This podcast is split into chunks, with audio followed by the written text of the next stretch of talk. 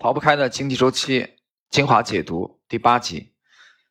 呃，在第八集啊，大家注意，我们用第八集来结束整个第二章的这个学习。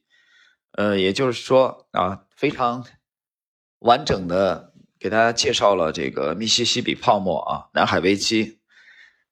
在上一集当中啊，我们讲到了约翰劳之前法国纸币发行的天才创意者。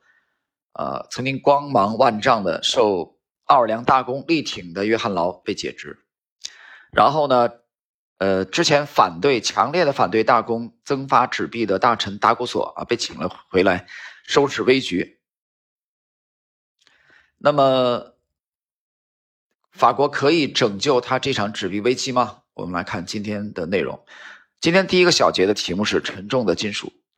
历史上，铜的价格经历了好多次的牛市，但这一次更是独特。在接下来的几个月里，总有一群人聚集在银行门前，每个人都要把纸币兑换成一堆铜币。有几次聚集的人太多，以至于有人被挤死。啊，为了缓解压力，七月九日，士兵封锁了大门，于是外面的人就开始投掷石块。一个士兵开枪还击，打死了一人，还伤了一人。八天之后，又有十五个人因挤压而毙命，人们被激怒了。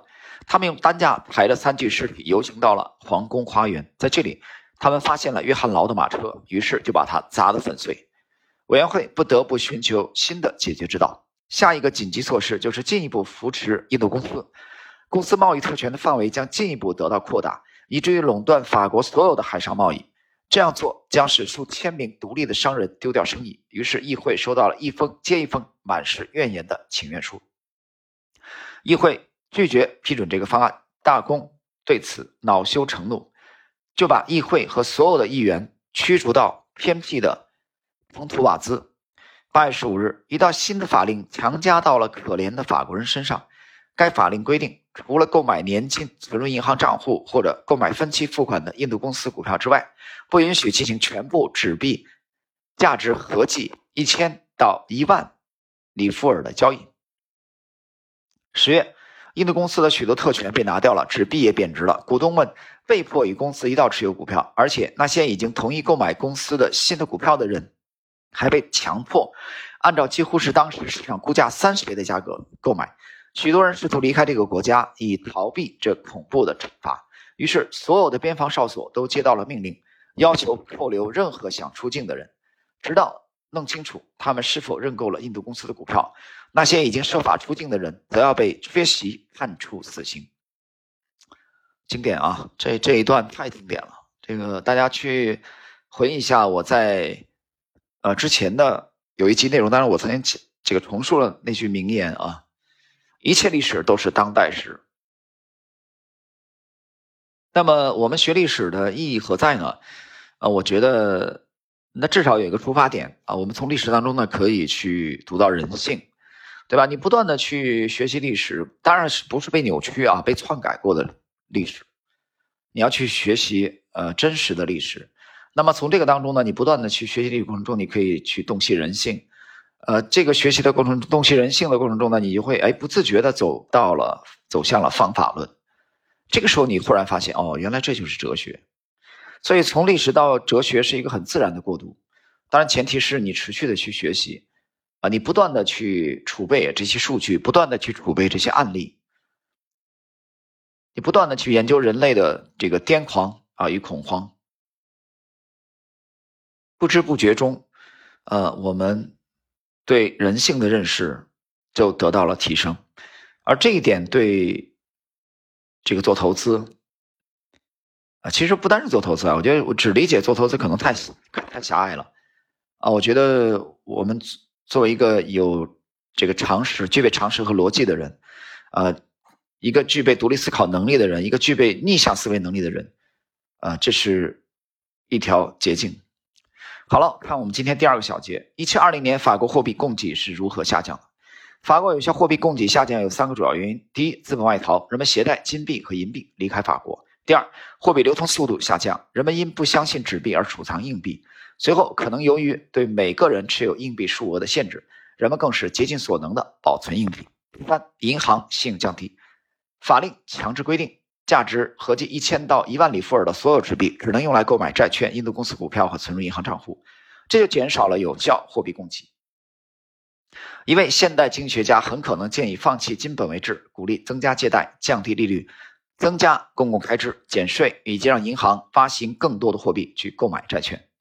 约翰劳现在成天生活在恐惧之中，他成了法国最遭憎恨的人，离开了皇家庇护所。他要么隐姓埋名，要么得找到一个强大的保护队伍。他请求搬到一个乡下庄园去，这个庄园是大公在高兴的时候赏给他的。几天后，他收到了大公的回信，大公在信中展现了他仁慈，并且还允许他离开法国。如果他想要离开的话，大公还同意送他一笔钱，想要多少都可以。他恭敬地婉谢了大公的好意。停顿一下啊。我读到这个片段的时候啊，我觉得约翰劳还是非常有气节啊，非常气。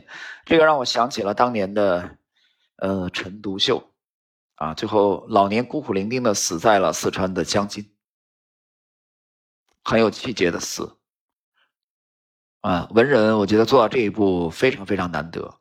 与此对应的话，我想到了这个明末啊，清初的江南的文人的领袖钱谦益。啊，他选择的是另外一条道路啊，卑躬屈膝，包红尘愁，啊，投降了大清。那么钱谦益的这个这个投降大清的这个行为啊，完全是没有气节的啊，连他自己的夫人柳如是都，呃，非常的这个鄙视。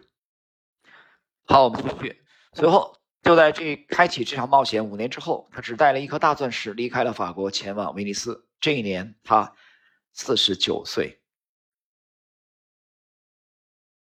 啊，各位，呃，停顿一下啊，谈一句感想。就我不知道，约翰劳带着这颗仅有的大钻石离开法国，前往威尼斯的时候，他是什么样的心情啊？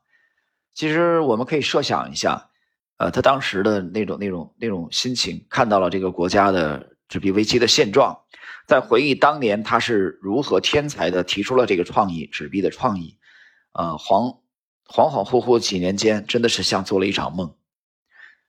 继续，约翰劳在法国亲眼所见的那些现象是非常令人震惊的，但是这并不是法国仅有的对狂热的危机。在法国刚刚演完的时候，一些非常相似的闹剧正在英格兰的土地上酝酿着。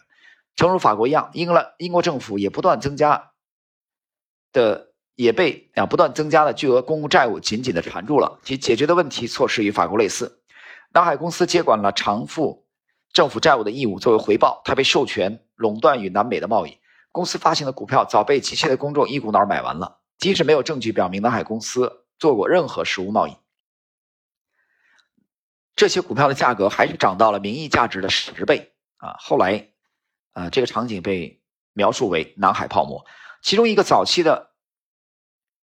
最大买家不是别人，正是理查德·坎蒂隆啊！大家还记得啊？法国纸币危机当中的这位，呃，顶尖的高手理查德·坎蒂隆。我们等会儿再讲。一七二零年六月，南海公司的股价达到了历史巅峰，而在接下来的三个月里，股价下跌幅度达到了百分之八十五。它也像法国的印度公司那样崩溃了。许多投资南海公司的人是靠借钱来购买股票的，因为股票价格的崩溃，他们也失去了偿付债务的能力。这造成了银行倒闭的恐慌，结果拖累了许多金融机构的经营，导致了违约高潮的出现。然后，本书这里呢有一个图表，南海公司的股价的图表啊。南海公司我们能看它的股价，在一七一九年十月的时候，它的股价也不过是在一百美元之上。呃，哦，对，对不起啊，这个，呃，我一百点吧，呃，不不不，不是这个美元美元标价的啊。一百点吧，那我们简单一点算。最后，它癫狂的时候，在一七二零年的年中的时候，股价上涨，这个指数啊，啊，这个股价上涨到了九百四啊，九百四。我们看一下这个南海公司的股票的这个危机啊，在法国的印度公司崩溃之前，南海泡沫也就已经开始了。当年的资料表明，这是法国的冒险者带着大量的资金进入英国。从而给这个新泡沫的后期阶段提供了支撑。理查德·坎蒂隆在这两个泡沫故事中都是竭力啊，尽力早买，并赶在股价崩溃之前卖空。各位，在第二个小节今天结束之前啊，我谈一句感想，就是理查德·坎蒂隆这位投资高手啊，他不单很成功的参与了法国纸币危机，并且顺利逃顶，他在英国南海泡沫啊的股价暴涨的过程中，同样重演了这一幕惊人的啊这个操作。所以，我觉得在人类历史上，这个我们可以见到的史书记载的投机早期的历史当中，理查德·坎蒂隆啊是一位顶尖的投机大师，大家一定要记住这个名字。好了，我们看整个今天我们第八集啊，逃不开经济周期的精华解读的第八集，也是整个本书第二章的最后的一个小节，游戏的结尾。当英国的泡沫破裂的时候，约翰劳作为法国纸币危机的策动者，正生活在威尼斯。他在很长一段时间里仍然抱着希望，盼着被召回法国，并帮助政府重新创建稳固的信用体系。但是奥尔良大公在1723年去世了，他的希望也随之彻底破灭。于是他就依靠赌博来度过余生。有好几次他当掉了那颗大钻石，但每次都赢了足够的钱，又把钻石赎了回来。最后，一七二九年，他在五十八岁的时候客死于威尼斯。那时他已经穷得身无分文。各位啊，读到这里的时候啊，觉得特别感慨啊。你有没有觉得这个约翰劳的这个场景，晚年靠赌博为生的这个场景，让我想到了杰西·利弗莫尔啊？利弗莫尔不断的破产，然后再东山再起，再破产。那约翰劳呢，是不断的去赌博，然后赢钱，再亏钱。把大钻石当掉，然后再赎回来，直到一七二九年的五十八岁啊，贫困交加，而且他最鼎力的支持者、好朋友之一奥尔良大公，已经在他去世之前的六年啊死掉了。那么他的人生也结束了啊。我们看一看约翰劳的这个投机的一生啊，作为一个非常有天才、有预见性、有创建的呃一位天才，但是我们可以理解为他和奥尔良大公。呃，联手缔造了这个壮观的人类历史上的有史书记载的啊非常经典的，我觉得第一个泡沫吧，全身参与其中，享受了从呃巅峰跌到谷底啊，这玩意儿比大麻刺激多了。所以我们去研究奥尔良的呃这个这个奥尔良大公的一生，研究约翰劳的一生，其实你也就研究了法国纸币危机，研究了英国的南海泡沫。研究了人性。好，我们看最后，英国南海公司的结局又怎么样呢？它最终在1855年解散了，其股票转换成了债券。在南海公司存续的一百四十年时间里，它从来没有在南海做过什么辉煌的贸易。坎蒂隆是在股价很低的时候买进的，而且赶在股价崩溃之前卖空了。啊，所以我们啊谈到这里结束了我们整个今天的第八。级的内容，呃，我觉得我们应该向投机大师这个理查德·坎蒂隆致敬，因为他的行为让我想到了华尔街的另一位巨人伯纳德·巴鲁克，他们都是这么干的。